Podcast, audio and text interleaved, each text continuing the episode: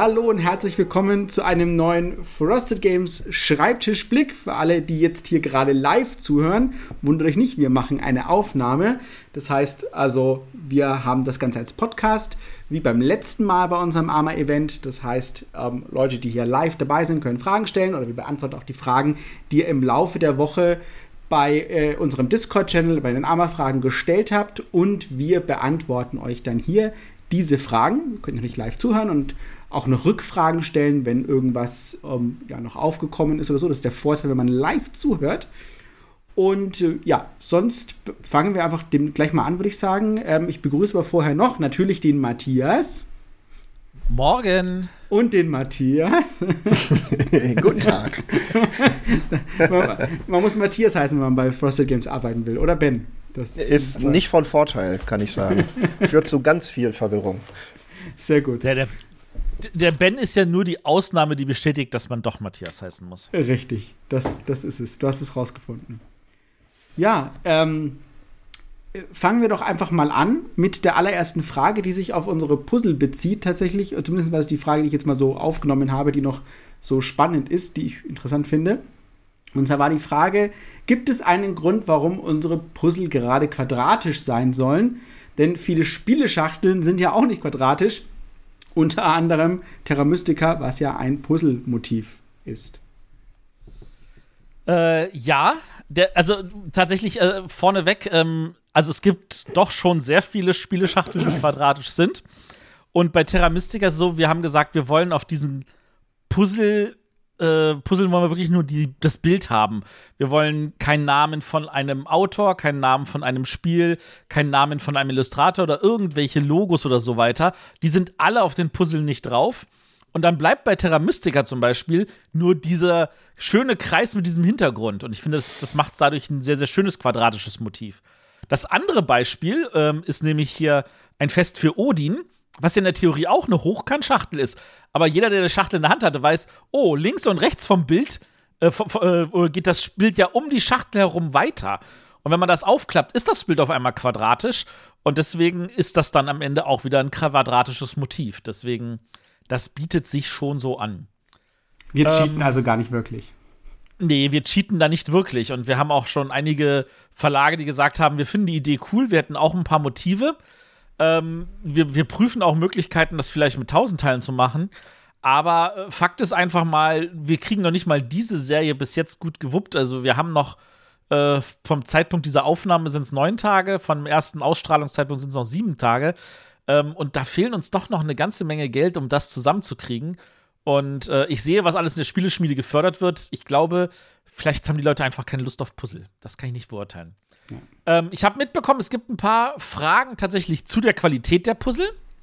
Und ich kann sagen, ähm, wir haben jetzt nicht irgendwie so eine billige Print-on-Demand-Qualität, sondern ähm, wir drucken an derselben Druckerei, bei der auch Schmidt-Spiele äh, seine Puzzle macht. Also wir haben tatsächlich bei äh, drei äh, Druckereien angefragt, die auch spezialisiert sind auf äh, Puzzle und äh, unter anderem natürlich auch bei Ravensburger. Bei Ravensburger wäre es ein bisschen problematisch geworden, dass irgendwie ähm, sage ich jetzt mal, in quadratisch zu kriegen. Also sie hatten irgendwie keine Option, quadratische Schachteln zu machen. Fragt mich nicht, warum. Ähm, das fanden wir ein bisschen ungelungen. Und äh, da waren dann so ein, zwei Kleinigkeiten, woran es gescheitert ist. Und deswegen haben wir dann die genommen, wo Schmidt Spiele produziert, was aber auch definitiv eine hohe Qualität ist. Also da sollte keiner Sorgen haben, dass die Qualität ihm nicht gefallen wird. Aber ich meine, wir haben ja selber schon im, im, im also überlegt gehabt und gesagt, ja, ähm, äh, funktioniert es. Vielleicht starten wir ja, selbst wenn wir es jetzt absagen und sagen, ne, es, hat, es hat nicht geklappt, vielleicht kommen wir ja dann nochmal auf Puzzle zurück, vielleicht mit einem anderen Konzept. Also das muss ja deswegen nicht tot sein. Ähm, wir haben tatsächlich ja Crowdfunding im Sinne von Crowdfunding gemacht, ne, indem wir wirklich sagen, wir ähm, haben ein Konzept und wir wollen gucken, ob das Anklang findet bei genug Leuten. So soll ja Crowdfunding eigentlich funktionieren. Ne? Ja. Und deswegen ist das auch vollkommen ähm, in Ordnung. Und wenn es nicht klappt, dann ist das halt auch gut, weil das sagt uns, okay, unser ursprüngliches Konzept ähm, begeistert nicht. Das ist einfach äh, eine Kröte an der Stelle. Also muss man vielleicht überlegen, ob man was anders macht, weil die Leute vielleicht was anderes wollen. Also das heißt nicht mal, dass sie nicht mal nicht puzzeln wollen, sondern halt vielleicht nicht so. Und so lernt genau. man ja dann auch dazu. Und das finde ich auch gut. Also das Feedback, was ich am allerhäufigsten gehört habe, sind zu wenig Teile. Äh, interessanterweise die Leute, die gesagt haben, ja, ich würde mir das tatsächlich an die Wand hängen und bin froh, dass es nicht mehr Teile sind, weil die Puzzle sind mit 38 mal 38 Zentimeter ja nun auch, sage ich jetzt mal, etwas größer als die Standard-Quadratschachtel. Ähm, und man hat natürlich auch nur eine begrenzte Größe, die man anbringen kann. Ähm, für alle Leute, die mit Kallax arbeiten, ähm, 38 ist äh, ungefähr so groß wie so eine Öffnung in einem Kallax. Ähm, falls jemand da sich irgendwie Türen davor knallt, dann kann er diese Türen dann mit diesen Puzzeln bekleben. Vielleicht auch wilder. eine Idee. Das ist ja spannend. Alles klar. Ähm, ja, dann habe ich hier eine Frage, ähm, das finde ich ganz allgemein, habe ich auch mal beantwortet, ist, ob es möglich ist, mal Runden ähm, äh, wäre oder möglich wäre, auf TTS mit mir eine Runde Endless Winter zu spielen. Gleiches gilt übrigens auch für Frostpunk. Und ähm, ich kann mir gut, durchaus vorstellen, dass man, dass ich quasi noch mal ein paar Gäste einlade, die, die, die Lust haben, weil ich wollte für beides definitiv auch noch mal ein Video machen, wenn es denn soweit ist. Ähm, dass man auch noch mal sieht, äh, gerade wenn es dann bei uns die Vorbestellperiode beginnt, ähm, bei Endless Winter, noch mal eine schöne Partie zu spielen, sie aufzuzeichnen, auch als Video anzubieten. Ähm, das, da gehe ich davon aus, dass wir das wirklich machen können. Ich habe erst heute tatsächlich ähm, die Erweiterung gespielt oder, oder ähm, anguckt. Ich habe äh, äh, Rivers and Drafts fertig gesehen, dann endlich die finale, finale Version der, der Spielregeln von, von Endless Winter. Da hat sich nochmal ein Ticken was getan zu, dem, zu meinem letzten Statusbericht quasi. Ähm, und äh, Frostpunk auf alle Fälle auch. Ähm, ich glaube, wir können das so sagen, wenn, wenn das hier online geht, dann müsste das Vorbestellen von Frostpunk schon begonnen haben, ne? Sag ich nichts Falsches? Das, ja, Mittwoch, der 28. Ja, ne? Gut, hervorragend. Ähm, Hoffen wir, dass da jetzt nichts dazwischen kommt, aber das klären wir dann noch hoffentlich morgen und. Genau. Ähm, ähm, und tatsächlich ist auch so, wir kriegen auch hier einen geupdateten TTS, ähm, auch den quasi den Redakteurs-TTS-Modul, das wir dann auch da nochmal anschauen. Und da wollte ich dann auch nochmal ein kleines äh, Video dazu machen, wo wir ein bisschen spielen. Der, der, der Digger hat sich schon angemeldet, der will nochmal eine Partie zocken. Also ich kann mir gut vorstellen, dass wir das nochmal zusammen machen. Das war ja ganz lustig das letzte Mal. Ähm, ja, also definitiv ja. Also das wird sicherlich funktionieren. Ja. Genau. Ähm, auch hier direkt die, die Frage, wo auch mal nach dem deutschen Forum zum Thema Spielenamen und Coverdesign schon immer großen Diskussionsbedarf besteht, äh, war mal hier die Nachfrage, wie der aktuelle Stand bei Endless Winter ist und ob wir schon sehen, äh, wissen, wie die Big Box aussehen wird. Das sind zwei Fragen. Von einem kann ich sagen, die Big Box, wenn mich nicht alles täuscht, machen wir nicht. Die ist Kickstarter. Ähm, ähm, ja, meines Wissens machen wir die nicht. Und ähm, zum Namen, wir haben uns darauf schon geeinigt. Also, das wird Endless Winter heißen, ganz normal. Wir werden da auch nichts dran ändern. Ich finde das einen eingängigen Namen, der auch gut funktioniert. Ähm, ob man jetzt die Paleo Americans da noch mit drunter braucht, oder ob ich da Paleo Amerikaner drunter schreibe, das weiß ich nicht. Glaube ich, ich glaube ich, dass ich das nicht brauche ähm, an der Stelle. Ähm, aber das ist noch nicht final. Aber Name wird so bleiben, da werden wir nichts dran ändern. Genau. Ähm, so, was haben wir denn als nächstes? Eine Frage zu Aeons End. Äh, auf oh. Twitter oh. wurde mal gesagt, dass die Texte auf der Rückseite und die kleinen Zitate auf dem Kasten Original nicht vorhanden sind. Ah, das habe ich schon korrigiert. Ähm, ähm, doch, die schon.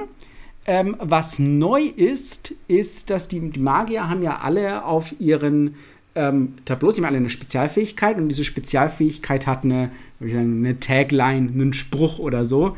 Ähm, und äh, den, den habe ich geschrieben. Der kommt von uns, der ist im Original nicht da. Ähm, ich fand es einfach ein bisschen arg trocken, dass die halt alle eine Fähigkeit haben und die aber in keiner Basis, also die ist nicht irgendwie verankert thematisch und das fand ich ein bisschen traurig. Und deswegen habe ich gesagt, da ähm, schreibe ich noch was dazu. Äh, die haben ja eine, eine tolle Geschichte und eine Motivation, weshalb sie da sind und weshalb sie hier in dieser Box jeweils dann kämpfen. Und dann finde ich es auch schön, dass sie auch eine Stimme bekommen, wortwörtlich, indem sie halt da was sagen. Das ist mal ein bisschen Aufwand. Nicht so viel wie bei Unterhändler, wo ich quasi die, die ganzen Geiselnehmer-Lines geschrieben habe, ähm, weil ich das auch so, ne, der Geiselnehmer spricht und alles, was der Geiselnehmer dann quasi nicht macht, ist sprechen. Das fand ich auch so ein bisschen, ja, ähm, wie soll ich sagen, trocken für ein thematisches Spiel. Und bei Siderische Konfluenz, da habe ich die ganzen Texte neu geschrieben. Also das war, da gibt es diese ganzen Flavortexte, die vorne drauf sind. Ähm, die sind ganz neu zusammen quasi mit der, der, der, wie soll ich sagen, der Wiki des Autors, der hat da eine total tiefe Welt gemacht und ich fand die so super, dass ich die viel ausgefleischter noch sehen wollte im Deutschen und deswegen sind das alles neue Texte und ähm, auch Flavortexte für die ganzen Reliquien der Federon zum Beispiel. Das habe ich auch noch geschrieben. Habe ich mal ein bisschen ausgetollt. Wer meinen Humor kennt, wird das immer so ein bisschen wiedererkennen. Ich versuche aber so ein bisschen so Pop-Culture-Referenzen noch mit einzubauen. Das ist immer ganz ulkig. Memo an mich. Ben ist noch nicht ausgelastet genug. Er schreibt gerne Flavortexte. Das gehört, das gehört auch zu unserer Designphilosophie und zu unserer Qualitätsanspruch dazu, oder habe ich was verpasst? Äh, nein, hast du nicht. Das ist absolut richtig. Das gehört dazu. Sehr gut. Nee, ich finde das total toll, weil ähm, das zeigt einfach, dass man sich in dieses, dass man an dem, an dem, an der Arbeit an diesen Projekten auch Spaß hat und dass man da tatsächlich noch ein bisschen was reinbringen kann. Äh, was ich merke, ist, dass wir ein paar Projekte haben, wo uns genau diese Zeit dafür fehlt. Und äh, was wir natürlich gucken sollten, ist, dass wir dann vielleicht ein paar Projekte weniger machen, damit diese Zeit wieder da ist. Ja. Aber das ist immer, wenn man sich halt, ne, das ist, es ist das, es ist die Krux, ne? Ähm, wir müssen nur einen weiteren einstellen, aber das hat, die Frage kommt ja noch. so, ähm, genau, dann war eine spannende Frage. Ich habe eine Frage, warum ist äh, der Karton so dünn im, bei Aeons End? Und die Frage war nicht im Vergleich zu Original, weil da ist tatsächlich der Karton dicker bei Aeons End, aber die Frage war im, zum Beispiel im Vergleich zu Everdell. Und es würde mal interessant sein, wie zum Beispiel der Preisunterschied ist, also was das bedeutet. Das ist sicherlich dein Terrain, Matthias. Das ist jetzt tatsächlich mein Terrain. Also, ähm, um es mal so zu sagen, die Pappe, also beziehungsweise die, die Kartonage, die wir haben für den Eons End Schachtel, ist dieselbe, die ihr kennt von Katan, von Zug um Zug und von vielen anderen Spielen in der normalen Quadratschachtel. Ähm, ich hole jetzt mal ein bisschen aus. Ähm, als ich damals 13 Tage gemacht habe, habe ich ja auch gesagt, so welches ist denn die richtige Kartengröße. Ich habe das damals schon gemacht in dem Wissen, dass ich Hochverrat machen werde. Und Hochverrat ist ein Spiel, das auch im Original Standard US Poker Size Karten hat. Und da steht scheiße viel Text drauf und es hat keinen Platz. Ähm, man möge mir verzeihen, dass wir jetzt wahrscheinlich unter explicit gelistet sind. ähm, und das heißt, ich habe ganz, ganz viele Spiele mir angeschaut, was haben die für Kartengrößen? Äh, wie fühlen die sich in der Hand an, wenn ich davon fünf, sechs Stück in der Hand habe? Ähm, wie kann man sie mischen? All solche Sachen. Das waren so Sachen, da habe ich ganz viel probiert, ganz viel angeschaut.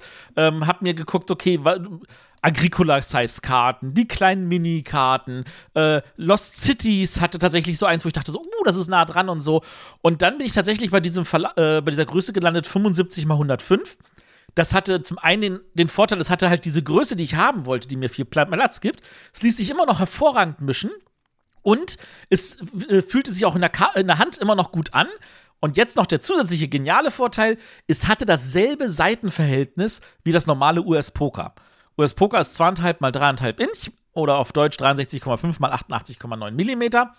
Und diese 107 zu 105 ist genau dasselbe, ähm, die 75 zu 105 ist dasselbe Seitenverhältnis. Das macht es für den Grafiker einfacher, weil er das gleichmäßig hoch äh, sizen kann. Mhm. Nun ist es aber so, dass wenn ich diese Karte in der Hand hältst, mit denselben 300 Gramm Papier, mit dem du normale Karten machst, dann fühlt sich das dünn und labbrig an. Deswegen habe ich tatsächlich, und das war eine lange Diskussion, ähm, dafür gesorgt, dass die Karten in 13 Tage, in Hochverrat, in ähm, was, wir, was haben wir alles an schönen Spielen? Wir haben äh, die Reisen des Shenghe, wir haben Lux Eterna, wir haben ja ganz viele Spiele inzwischen mit dieser der eiserne größeren Vorhang Karten. auch, ja. Der eiserne Vorhang. Dass diese Karten nicht mit 300 Gramm Papier äh, benutzt werden, sondern mit 320 Gramm. Und diese 20 Gramm reichen schon, dass sich die Karten auf diese Größe genauso wertig anfühlen, genauso dick, obwohl sie sogar dicker sind. So, jetzt kommen wir von dieser kleinen von diesem kleinen Exkurs zurück zu der Schachtel von Eons End. Die Schachtel von Eons End ist halt tatsächlich anderthalb äh, Zentimeter höher als die normale Schachtel. Und diese anderthalb Zentimeter reichen, dass du die, das Gefühl hast, diese Pappe ist dünner als das, was du sonst in deinem Regal hast an Schachteln ich glaube, Everdell hat tatsächlich eine dickere Schachtel. Ich habe kein Everdell zu Hause. Ich habe es inzwischen ein paar Mal gespielt. Ich bin sehr begeistert von diesem Spiel. Es trifft genau meinen Spielernerv. Und ich denke mir so, hm, hätten wir das gemacht, hätten wir da jetzt noch ein bisschen wie irgendwie Freude dran haben können. Aber ich gönne es natürlich Pegasus, dass die dieses schöne Spiel im Programm haben. Und ich freue mich für jeden, der auch Spaß an diesem Spiel hat. Aber das ist tatsächlich äh, an der Stelle jetzt natürlich, es wurde in China produziert. Ich kann da nicht beurteilen, mit welcher Qualität die da an die Schachtel rangegangen sind. Ich kann nur sagen, wir haben den normalen 800 Gramm Karton, der auch die normalen anderen Schachteln hat. Und dummerweise merkt man das Gefühl, oh, es ist aber dünner, weil die Schachtel größer ist. Man darf nicht vergessen, Qualität und Dicke sind ja nicht die, also sind ja nicht quasi, ne, sind nicht identisch. Das heißt, ja. äh, ein, nur weil das ein, ein Karton dicker ist, ist er nicht qualitativer und er ist auch nicht haltbarer unbedingt. Äh, je nachdem, wie er gefertigt ist, ganz im Gegenteil, ist es ja so, ähm, gibt ja viele so, ja, warum haben diese europäischen Kartons so viel Spiel? Ähm, weil mit Spiel, ähnlich wie mit der Knautschzone im Auto, ne, habe ich natürlich die Möglichkeit, dass es, dass es halt Bewegungen standhält. Wenn ich einen sehr rigiden Karton habe, dann muss nur eine Kleinigkeit passieren, zum Beispiel das typische Karton-Zumachfurzen, und dann reißt er mir halt oder passiert irgendwas, ne? Das, ja. das, das darf man halt auch nicht vergessen. Und im Spiel selber, ähm, ich habe Everdell nur, nur zweimal gespielt. Ich weiß nicht, ob die, ob die Kartonage da dicker ist, äh, generell, ähm, oder ob das jetzt ähnlich ist. Ähm, aber ähm, auch bei Spielmaterial ist halt immer die Frage so, ähm, dicker Karton von Spielmaterial. Die Frage ist immer, was, für was brauche ich das Spielmaterial? Denn wie jedes Material, wenn ich dicken Karton habe und jetzt zum Beispiel äh, flächig bin, dann tendiert es dazu, sich zu beugen, also nicht zu, zu, zu, verbiegen und zu beugen, einfach weil ähm, das Material halt nachgibt. Und je mehr Schichten sind von Papier, desto mehr ne, kommt da unterschiedliche Materialien aufeinander. Die reagieren mit Luftfeuchtigkeit und so, und das ist ganz, kann ganz eklig werden. Das heißt, wenn du was hast, was flach auf dem Tisch liegt und was wenig gehandelt werden muss, also was wirklich nur da liegt, dann willst du eigentlich was haben, was äh, eigentlich dünner ist, damit es eben ja, planer da liegt, ne? damit es einfach da liegt. Du musst es halt noch gut hochheben können. Mhm. Dieses das ist Problem, ja eine Kritik. Entschuldigung. nee, du reg du erst mal. Dieses Problem gab es doch ähm, damals, glaube ich, auch. Das war so die Zeit, als äh, Rune Wars in der zweiten Edition rauskam. Mhm. Ähm, in der quadratischen Box, nicht in der Big Box. Ähm, in der Ursprungsversion, glaube ich, waren das doch auch, die Playerboards waren ja aus Karton. Richtig. Und in der also zweiten Variante waren die aus ja. Chromosulfatkarton. Und ja. ähm, da hat sich natürlich jeder beschwert, weil er dachte, das wäre ein Downgrade. Ähm, vorher waren es halt, weiß ich nicht, drei oder vier Millimeter dicke Pappe. Und jetzt hat man eben dieses typische Papier, was halt, ja, was man seitdem eben auch in fast jedem Spiel mit äh, Tableau kennt. Rein technisch gesehen ist das aber eine ähm, hoherwertige Qualität mit dem Chromosulfatkarton, genau. weil er tatsächlich ja. sogar ein Stück weit äh, wasserresistent ist. Ne? Aber ja. es wirkt natürlich erstmal, ich habe weniger Gewicht in der Hand, klar, aber das Material an sich und die Verarbeitung ist tatsächlich besser. Und wie ja, du schon sagst, du hast das Problem nicht, dass es sich verbiegt bei Luftfeuchtigkeit. Und das hat, glaube ich, äh, schon jeder mal gehabt. Und dafür muss es ja nicht mal ein Double-Layer-Karton sein, sondern das geht auch, wenn es einfach nur eine Schicht Pappe ist. Richtig. Genau. Ich meine, das ist das Problem halt ähm, Brettspiele und das ist das, ich finde, das ist die größte Hürde, die wir als Verlag haben. Und es ist eine Hürde, die ich finde, die wir, ich sag mal, im speziellen äh, europäische Verlage, ich gehe noch einen Schritt weiter, deutsche Verlage haben, ähm, wie wir mit Spielmaterial umgehen und wie, also wir können mit der Materialschlacht der internationalen schwer mithalten, aus unter anderem halt auch aus Auflagengrößen heraus. Ähm, vor allem, wenn wir dann halt irgendwie sagen, naja, wir wollen was lokalisieren, das ist nicht nur was anderes. Aber auch beim, bei einem eigens gemachten Spiel muss man natürlich gucken, dass man zum Beispiel gleich ganz viele Partner mitnimmt, damit die Auflagen ähm, sehr groß sind. Aber es widerstrebt auch so ein bisschen im Deutschen zu sagen, ich mache was äh, pompös, einfach nur, weil es pompös sein soll. Ne? Sondern man, es soll ja immer alles zweckgebunden sein.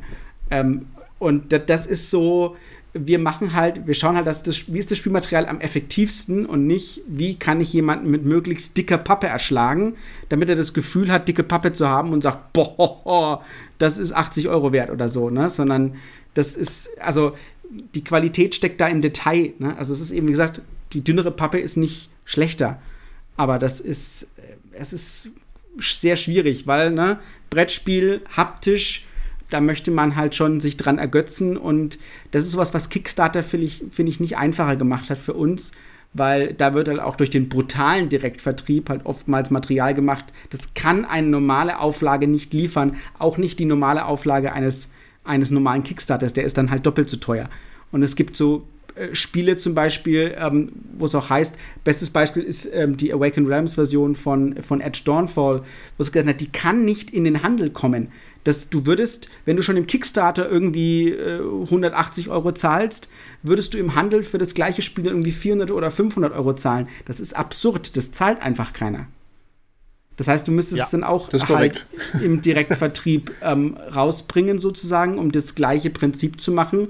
Und dann musst du halt die Leute erreichen und dann fragst du dich, hm, kann ich ein 200-Euro-Spiel oder 50 oder 180-Euro-Spiel halt nur im Direktvertrieb verkaufen? Läuft das, geht das? Und das ist halt eben das Schwierige an der Stelle. Ja, aber jetzt haben wir einen sehr, sehr großen Bogen gemacht. Es ging jetzt nur um die Dicke von Kartons. Ich kann dazu sagen, also diese, diese, diese Frage kam tatsächlich auch schon letzten Sommer auf, als die erste Auslieferung war.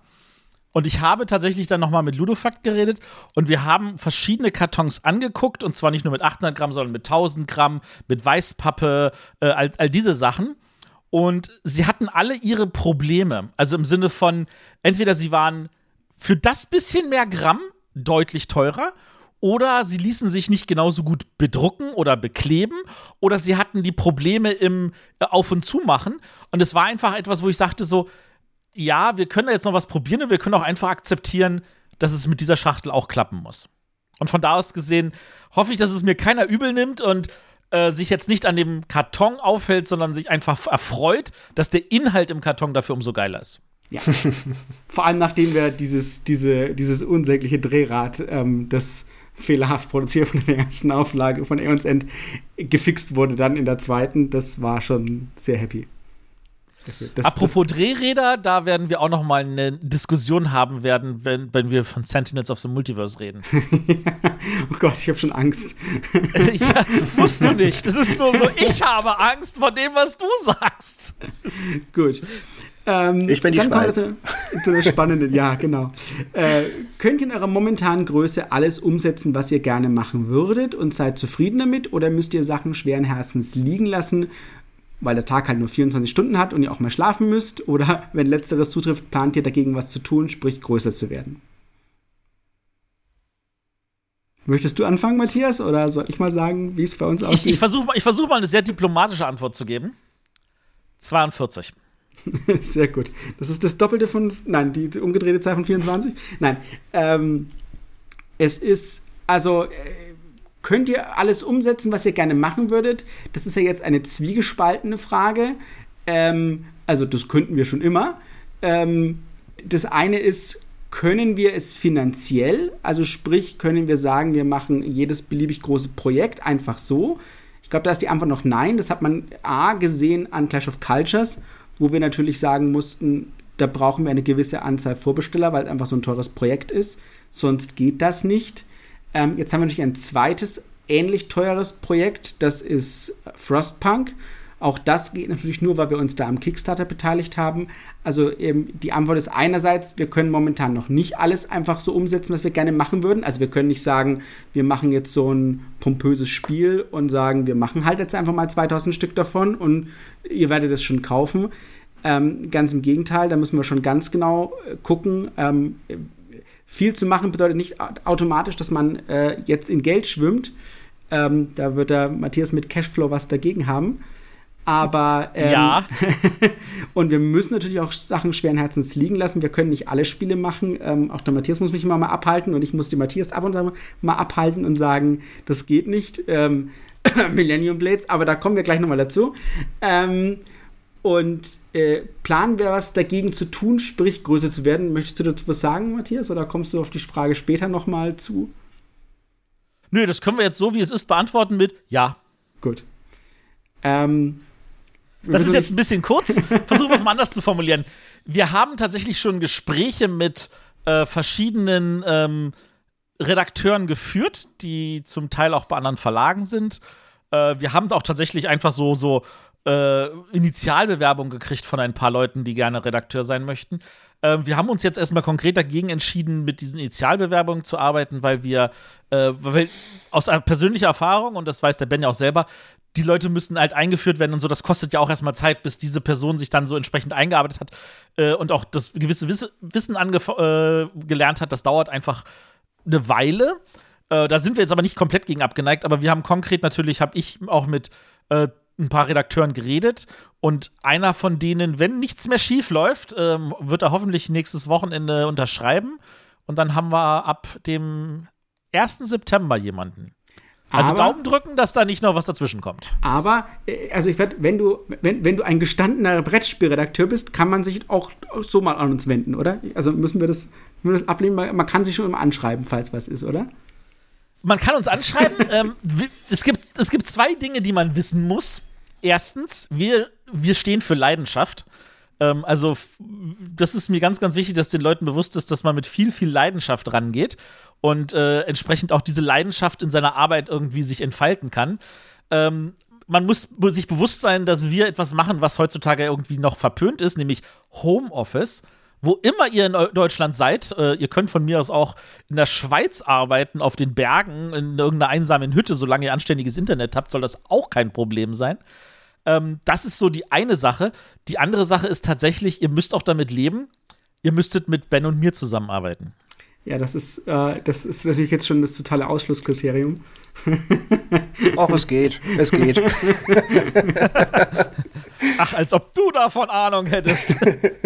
Äh, ja, also das ist, das ist so der, der Stand aktuell. Dann Genau. kommt noch mal die nächste Frage, äh, auch wenn sie nicht wirklich ernst gemeint ist. Was muss denn passieren, dass Ben Bock drauf hat, Millennium Blades zu machen? Ähm, nicht drei weitere Angestellte oder so. Das ist so, keine Ahnung, der aktuelle Stand. Es ist wirklich viel. Ich, ich weiß, wir sagen das in jedem Podcast erneut, aber ich muss es wiederholen. Es ist scheiße viel. Und ich, ich es ist scheiße viel, weil ich habe das Spiel schon gespielt und ich habe das Spiel schon, habe ich auch schon gesagt, für zwei weitere Verlage schon mal angeguckt. Ähm, und es ist immer noch scheiße viel. Plus, es ist ähm, in vielerlei Hinsicht pottenhässlich und ungünstig hässlich. Nein. ähm, weswegen da man auch wirklich auch redaktionelle Arbeit reinstecken muss, um das Ganze so ein bisschen, ähm, wie soll ich sagen, besser zu machen. Und das letzte Mal, als ich die Anleitung gelesen habe, ich weiß nicht, ob sie jetzt mittlerweile in den X-Kickstarter mal was getan hat, ist die Anleitung auch, also unverschämt schlecht, könnte ich fast schon sagen. Ähm, das, ja, also da, äh, es ist halt wirklich viel Arbeit und ähm, es ist wirklich immer noch, wo ich sage, es gibt halt einfach diese Schere zwischen, das ist ein äh, Dawn Sets Level an Arbeit, das, wir, das ich aktuell momentan nicht leisten könnte auf die Art und wir, es ist halt einfach eine sehr geringe ähm, Zielgruppe immer noch im, im Zweifel. Selbst wenn wir sagen, okay, vielleicht doch, ähm, dann muss ich das dann spätestens über eine zweite Auflage wahrscheinlich lohnen. Ähm, denn Dawn of the Sets hat uns gezeigt, ähm, ja, das kann man machen. Ähm, man muss halt überlegen, wie viele dieser krassen Liebhaberprojekte man haben kann. Und das muss dann auch, äh, ich sag mal, jemand machen, der jetzt nebenher. Ich meine, als wir das gemacht haben, habe ich genau ein Spiel betreut, nämlich äh, Dawn of the Sets. Ne? Und das ist momentan halt so ein bisschen anders. Jetzt kann man sagen, hey, macht halt vielleicht weniger, aber dann kommen wir wieder zurück. Dann gibt es vielleicht andere geile Projekte, die wir liegen lassen. Und das ist so, es ist halt, es ist nicht so einfach. Okay, dann lass das Ganze mal aus meiner Sicht nochmal beschreiben. ähm, grundsätzlich Millennium Blades. Ich war mit dem Verlag schon vorher einiges im Gespräch, weil die Idee war, dass wir Imperial Steam äh, Spells in Steam machen. Die, dieses Gespräch war zu einem Zeitpunkt, wo Ben gerade mal angefangen hatte oder noch nicht mal angefangen hatte, an Dawn of the Set zu arbeiten. Und auch wenn sich das dann zerschlagen hat, aus verschiedensten Gründen, ähm, vor allem aus finanziellen, ist es tatsächlich so, dass wir mit dem Verlag einen guten Kontakt haben. Also, wenn wir Millennium Blades machen wollen würden, ist die Wahrscheinlichkeit, dass wir das dann vertraglich unter Dach und Fach kriegen, eine Sache von zwei Wochen. Ungefähr. Das heißt, das, die Rechte dafür, das Spiel zu kriegen, ist an der Stelle nicht so schwer, vor allem, weil keiner sich an diese Masse rantrauen will. Was wir haben, ist eine Anleitung, die Ben einmal komplett neu schreiben muss, die aber vom Umfang her nicht viel mehr ist als eine Anleitung von Eons End. Vielleicht sogar weniger. Also, das geht alles. Was dann kommt, ist nämlich zweimal Albtraum. Nämlich einmal die schiere Masse an Karten. Und ich glaube, allein im Grundspiel sind das 500, 600 Karten. Nun Nicht sagt sich mehr? Ben, ja, das, ja, ich meine, du musst, muss ich bedenken, wir haben jetzt bei ähm, Sentinels of the Multiverse haben wir 720 Karten plus nochmal 48 obendrauf, also fast 800 Karten. Ähm, das ist natürlich dann bei Millennium Blades, naja, das kriegt man ja auch noch hin. Die andere Sache ist die, dann muss das aber auch noch jemand grafisch setzen. Und das ist bei Millennium Blades bei weitem nicht so einfach. Und dann kommt natürlich noch so die bisschen der Kick rein, wie Matthias gerne Sachen macht. Wir haben jetzt bei Sentinels of the Multiverse natürlich den totalen Vorteil, dass Greater Than Games tatsächlich auch eine Menge selber gelernt hat in den letzten zehn Jahren und die Spiele nicht mehr so macht, wie sie sie damals gemacht hat, sondern in, mhm. auf einem Niveau, wo wir sagen, ja, das sind all die Änderungen, die wir auch gemacht hätten. Das heißt, es, das macht weniger Arbeit. Bei den Millennium Blades müssten wir aber erstmal diese zehn Jahre da noch selber reinsetzen. Also im Sinne von, andere Schachtelformat, sinnvollere Spielerablagen.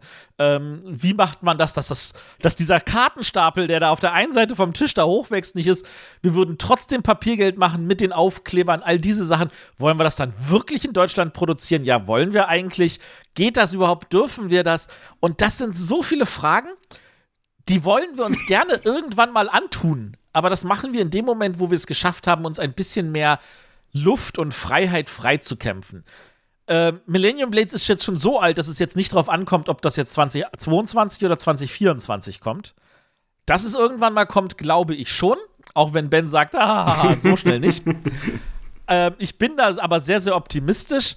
Aber äh, ihr müsst uns da einfach viel, viel Zeit geben. Wir haben noch andere Sachen, die wir auch immer machen wollten, wo wir die Verträge sogar schon unterschrieben haben. Strategy Looper. ähm, die wir erstmal irgendwie auf Kurs bringen müssen, damit sie erscheinen. Und wenn sie dann erschienen sind, dann können wir uns ans nächste wenden. Wir haben halt jetzt also eine schöne Übersicht über den gesamten Produktionskalender, der, ich sag jetzt mal, halbwegs aktuell ist. Und ähm, ja, da, da, ja, schon wieder überarbeitet werden darf, weil Final Girl sich zum Beispiel komplett verschiebt. So ist es. Ja, genau. Also, Millennium Blades, ähm, ich, also, es tut mir leid, Ben, dass du jetzt alle so auf dir natürlich das so, so reingemacht haben. Auf der anderen Seite denke ich mir so, es zeigt nur, Ben, da gibt es tatsächlich auch Bedarf. ich glaube, ich be bezweifle gar nicht, dass es dafür nicht so in einer Hardcore-Gruppe Bedarf gibt. Also wenn wir jetzt so eine, wenn wir jetzt so eine, wenn es so einfach wäre, weißt du so, Übersetzung in DeepL reinknallen und dann, äh, keine Ahnung, äh, 200 Stück drucken, ey, easy.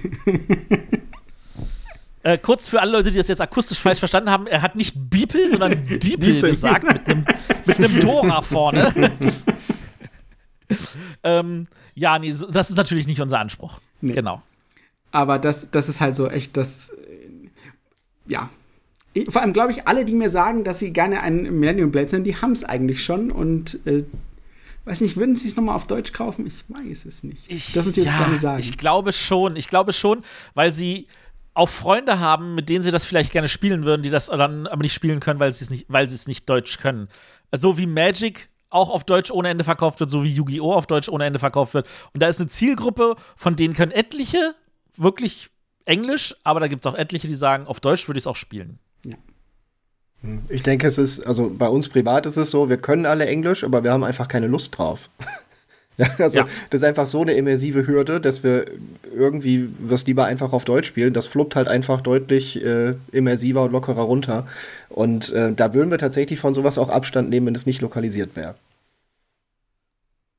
Also, wie gesagt, wir, wir werden, wir haben die Möglichkeit, wir, wir haben sie nicht ausgeschlagen, aber gebt uns ein bisschen mehr Zeit. Genau. So, dann kommen wir zum nächsten. Ähm, zuerst, zuerst mache ich mal den Lob, dann mache ich mal die Frage. Äh, was ihr leistet, mich, äh, beeindruckt mich immer wieder. Glaubt ihr, dass sich das Engagement und das Herzblut an euren Projekten auch mit zunehmender Bekanntheit und Größe des Verlags aufrechterhalten äh, lässt? Ähm, unheimlich davon danke. Ähm, äh, Größe ja. Äh, also ich, wir haben nicht vor, in nächster, oder das ist wirklich, wachsen ist so eine Sache, die geht bei uns wahrscheinlich mit glazialer Geschwindigkeit vorwärts.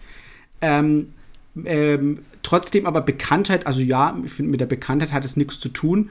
Ähm, das ist einfach unsere DNA. Also sowohl der Matthias äh, äh, atmet Spiele, wie auch ich atme Spiele.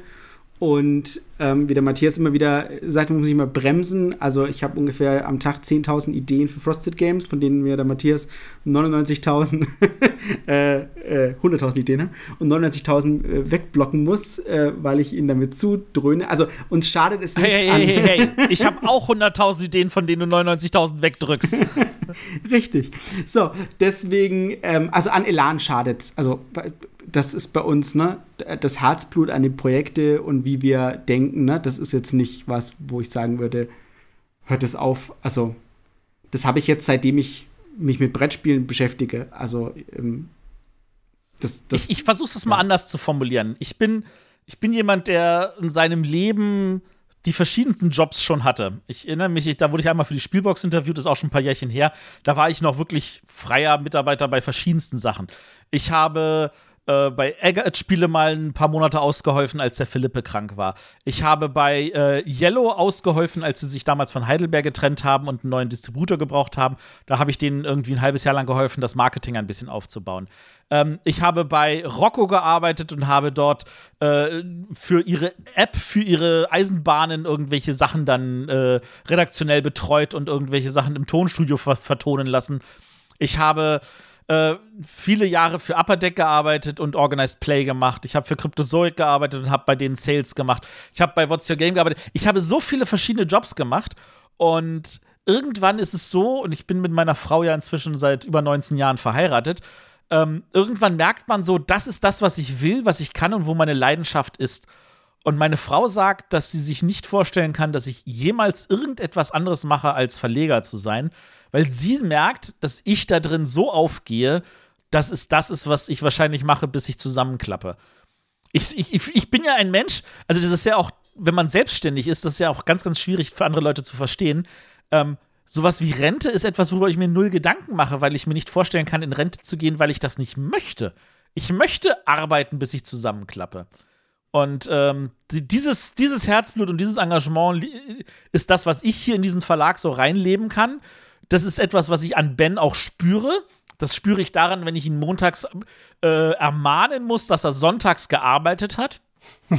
ähm, weil ich muss mich ja gegenüber seiner Frau dazu, dafür verteidigen, dass er da gearbeitet hat.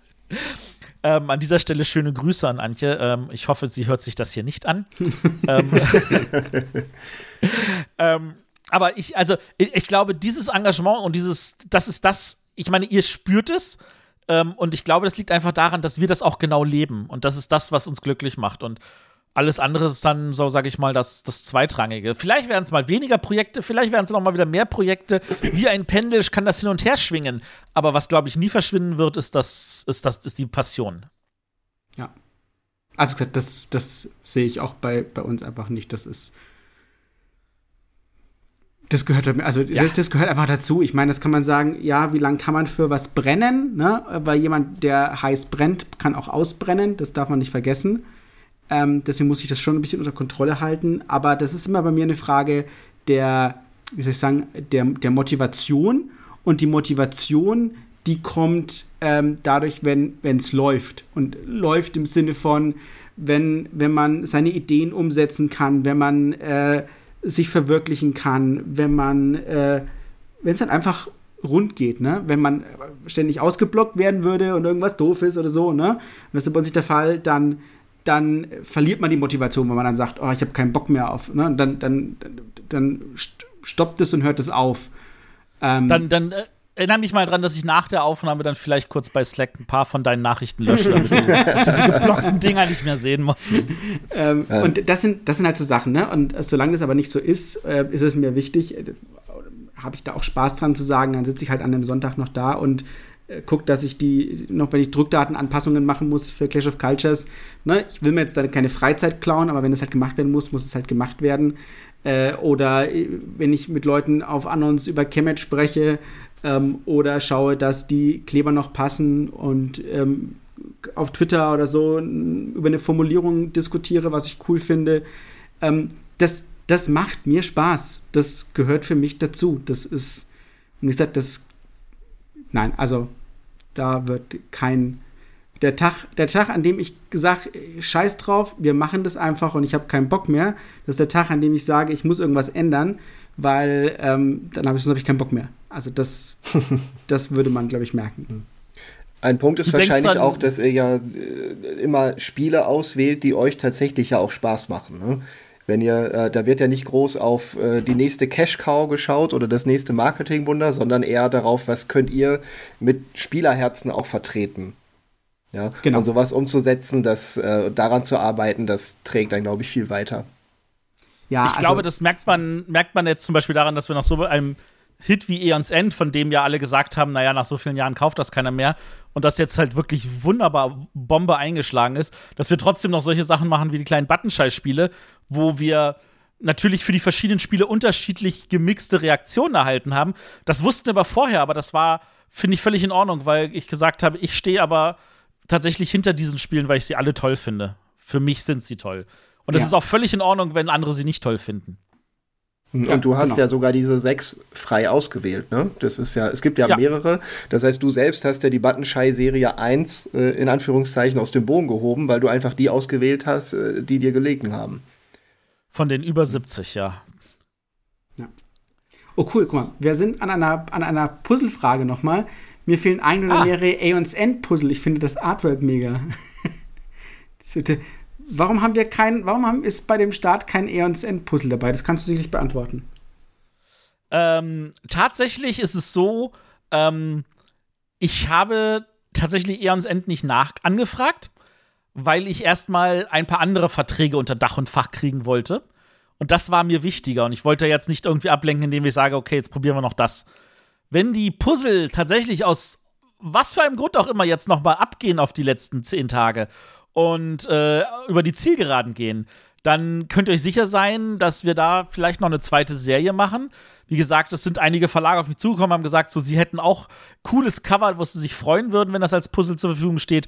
Und dann würden wir bestimmt auch Eons End noch mal so als, äh, als Idee mit in den Raum nehmen, natürlich. Ja. Ähm, äh, du bist jetzt aber über eine Frage bin, drüber wollte gegangen. Ich sagen, das ist, wollte ich gerade zurückgehen, ähm, weil wir dann gerade bei Eons End sind. Ähm, bleibt es für die Wave 2 nach aktuellem Wissen bei der KW 22 für die Lieferung an uns? Nein. Einfache Frage, einfache Antwort. Äh, ich kann auch erklären, warum. Äh, das liegt daran, dass da äh, zwei Termine getauscht werden mussten und äh, ich habe dafür einen kleinen finanziellen Ausgleich auch von der Druckerei bekommen. Die kommen jetzt in KW 23. Also eine Woche später. Ich hoffe, ihr könnt mir das alle verzeihen. KW 23. Das ist jetzt nicht der April, den wir haben wollten. Es ist nicht der Mai, der auch noch cool gewesen wäre. Es ist immer noch Juni. Aber ich würde mal sagen, ob 22 oder 23, da wird jetzt hoffentlich keiner von euch irgendwie äh, verrückt spielen und uns Drohbriefe schreiben. Warte mal, nee, die heißen nicht Drohbriefe. Liebesbriefe, wie ich sie nenne. ähm, von da aus gesehen, ähm, ja, KW 23 ist der aktuelle Stand. Sehr schön.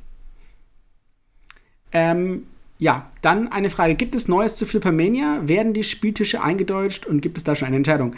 Äh, gibt es Neues zu Flippermania? Ja, gibt es. Ähm, ich sitze seit letzter Woche wieder dran. Ähm, auch wenn so Sachen wie Kemet und so äh, und eine Überarbeitung von Die Reisen des Shenghe und was noch, ich weiß nicht, gefühlt fünf andere Sachen ähm, noch äh, aufgelaufen waren, saß ich dran. Und äh, ja, die Spieltische werden eingedeutscht. Ähm, definitiv, das ist auch kein Problem. Äh, die Carnivore habe ich jetzt schon fertig gemacht. Ähm, tatsächlich werde ich da auch bei Carnivore wahrscheinlich bleiben, beim Titel. Ähm, äh, ich habe lange überlegt, aber es ist Mal kritisch. Gucken. Ja, ich habe lange überlegt, was man, was man machen kann, aber ähm, ist, das ist einfach eine, Größen, eine Größenfrage. Plus ähm, heißt es ja Flipper, das heißt mit, Karne also mit Karneval oder Jahrmarkt oder so kommt es da, also wir überlegen es uns noch, aber Status jetzt ähm, werde ich nur sowas wie Dragon Slayer übersetzen. Natürlich, das ähm, bleibt nicht. Ähm, aber auch sowas wie Cyberhack kann im Grunde genommen bleiben. Das ist jetzt äh, Neudeutsch, sprech genug. Ähm, aber die Tische selber, also was du da alles drauf liest, also dass da an der Seite quasi dann Enten statt Duckies steht oder ähm, ähm, ja, Luftballons statt Balloons, das ist alles Deutsch. Das, da müsst ihr euch auch keine Gedanken machen. Das funktioniert auch gut. Ähm, äh, wir haben da echt eine gute Sprache, sodass es funktioniert. Wie gesagt, wir, haben gesagt, wir überlegen uns das ganz genau und sprechen auch mit, mit Flipper-Herstellern, die äh, sagen, wie sehen sie das? Und ich habe ja auch dann so ein kleines Blatt dabei, das quasi den Flipper als solches nochmal erklärt und auch wie die Sachen heißen und dann im Speziellen eben für, für Flippermania. Und ähm, nee, das wird ganz gut. Also da bin ich bisher happy. Dann die nächste Frage: Wann kommt bei euch Sentinels of the Multiverse? Da werde ich jetzt mal ein paar Daten hier live während der Aufnahme eintragen, weil der Ben sie natürlich wieder nicht weiß. Edgy Badge. Und zwar, wenn, wenn wir das alles hinkriegen, dann kommt das in KW 12 nächstes Jahr vom Band. Mhm. Das muss ich wieder KW aufschreiben. Moment, KW 12. Kein Scheiß. Komme ich wieder, ich wieder Herzinfarkt. Ja. KW 12, das ist Ende September. Ähm, das soll heißen, äh, das kommt mehr oder weniger kurz vor Ostern. Ende September also ist kurz vor Ostern? Ende März, Entschuldigung, Ende März. ich sagen, jetzt ist irgendwas. Wenn du Winterschlaf hältst, schon. jetzt habe ich gerade was verpasst. Oh, euch beide, ihr habt ja beide kleine Kinder. Eine, der, eine, eine wirklich wunderschöne kleine Kurzgeschichte war, warum feiert der Bär kein Weihnachten? Und da geht es halt darum, dass ein Bär mitten im Winterschlaf aufwacht und von dem Weihnachten völlig überfordert ist, weil er das normalerweise immer verschläft. Ja, verstehe ich. Und das ist eine total schöne Kindergeschichte. Einfach mal so als, als so kurz mit reingestreut, auch wenn es gerade nichts damit zu tun hat. Sehr gut. Ja, also Sentinels of the Multiverse erscheint ähm, Ende März. Also hoffen wir, dass da nichts schief geht. Wir haben unseren Druckslot eingebucht, der ist für KW 12. Ähm, das soll heißen, der Ben muss nur gucken, dass er die Daten rechtzeitig fertig kriegt. Ich bin da aber ehrlich gesagt sehr, sehr optimistisch. Ja, also mein Plan wäre, während äh, mein, mein äh, geliebter Stefan, falls er zuhört, fröhliche Grüße, ähm, während der an Aeons End Legacy arbeitet, äh, dass ich zusammen mit einem kleinen Team an Sentinels arbeite. Äh, einerseits Comic-Übersetzer für die coolen Flavor-Texte. Dann haben wir den Clemens Franz, der sich an den Comic-Covern aus ähm, äh. Und äh, ich schreibe dann so die, ein oder andere, die ein oder gar nicht einen Kartentext. Ähm, wer übersetzt, ob ich das selber mache oder jemand anders, muss man mal gucken. Aber ähm, ja, definitiv. In der Anleitung muss ich noch ein bisschen was schrauben, aber sonst bin ich zuversichtlich. Hattest du von, hattest du ein Feedback gekriegt von den Leuten, deren Adresse ich dir genannt habe? Nein, noch nicht. Das kommt noch nicht. Hoffentlich. Das kommt noch, ja. Also wir haben, wir haben sogar offizielle Übersetzer von Panini genannt bekommen. Einfach mal so jetzt hier reingestreut. Ähm, ich habe guten Kontakt zu Panini aus guten alten Upper Deck-Zeiten. Ähm, da habe ich, ich kenne jemanden, der dort inzwischen Vice President ist und von da aus gesehen, ähm, die Panini macht ja viele von den DC und Marvel Comics auf Deutsch. Und von da aus gesehen äh, kennen die sich ein bisschen aus und da war so die Idee so, wir gucken mal nach, ob wir von denen irgendwelche gewinnen können, damit die auch den richtigen Sprech reinkriegen. Genau. Und ähm, da sind wir natürlich erstmal nur am Prüfen. Muss ja auch bezahlt werden. Also, falls irgendjemand bezweifelt, dass wir es hier nicht total ernst meinen mit Sentinels of the Multiverse, ne? Hier geht es um die Flavortexte und das Universum. Das ist in diesem Spiel super wichtig. Und ja. wir nehmen das genauso wichtig. Hier wird nichts runtergeranzt. So. genau. Also, das ist die Leidenschaft, die du noch mal unterstreichen wolltest, Absolut. Absolut. So, jetzt oh, das ist eine gute Frage. Die, oh, die hätte ich auch gerne, die hätte ich auch gerne beantwortet. Webseite. Wie weit ist der Matching mit der Überarbeitung der Webpräsenz? Oh, dazu kann ich was sagen. Ja, Gut, okay. das wäre schön. also, ähm, was man natürlich außen nicht weiß, ist, ich bin ja auch aufgrund der Geburt meiner Tochter äh, gerade ein bisschen reduziert unterwegs, also reduzierte Stunden. Ähm, es ist ja so, dass das tatsächlich ein lebendes Projekt ist. Ne? Wir wollen nicht einfach nur ähm, eine neue Grafik drüber klatschen, sondern es soll tatsächlich ein komplett neues System sein. Ähm, auch weiter WordPress-basiert, auch dasselbe, dieselbe Shop-Software, aber eben, ähm, wie wir, glaube ich, letzte Mal schon gesagt haben, viel stärker ineinander verwoben und integriert, dass ich nicht einen Informationsteil auf der einen Seite habe, auf der anderen Seite den Kaufteil, sondern eben alles wie aus einem Guss ineinandergreifend. Ähm, das Ganze äh, gibt es schon und das lebt auf einem externen Server und wird da auch immer weiter bearbeitet. Ähm, allerdings äh, trifft das natürlich auf die alte Seite auch zu und die wird ja auch immer weiter bearbeitet und wächst weiter und so weiter und so fort. Ähm, das heißt, ähm, da bin ich dran, aber ich kann da noch keine Deadline für ansetzen eben aufgrund der Sachen, die aktuell so passieren. Ne?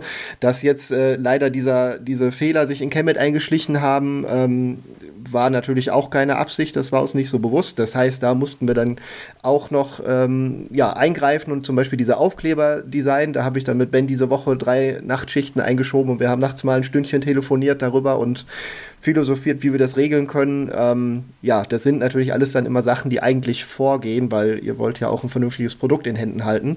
Ähm, und soweit versuchen wir dann erstmal das, was bisher da ist an Internetseite, immer so weit zu pflegen, dass ihr auch vernünftig damit leben könnt. Ja. Apropos, wenn du gerade so sagst, Kemet, ne, äh, für die Leute, ähm, wir haben ja mit dem, ich sag's mal gerne, wir haben mit dem Kickstarter ja nichts zu tun, mit dem Retail aber natürlich schon.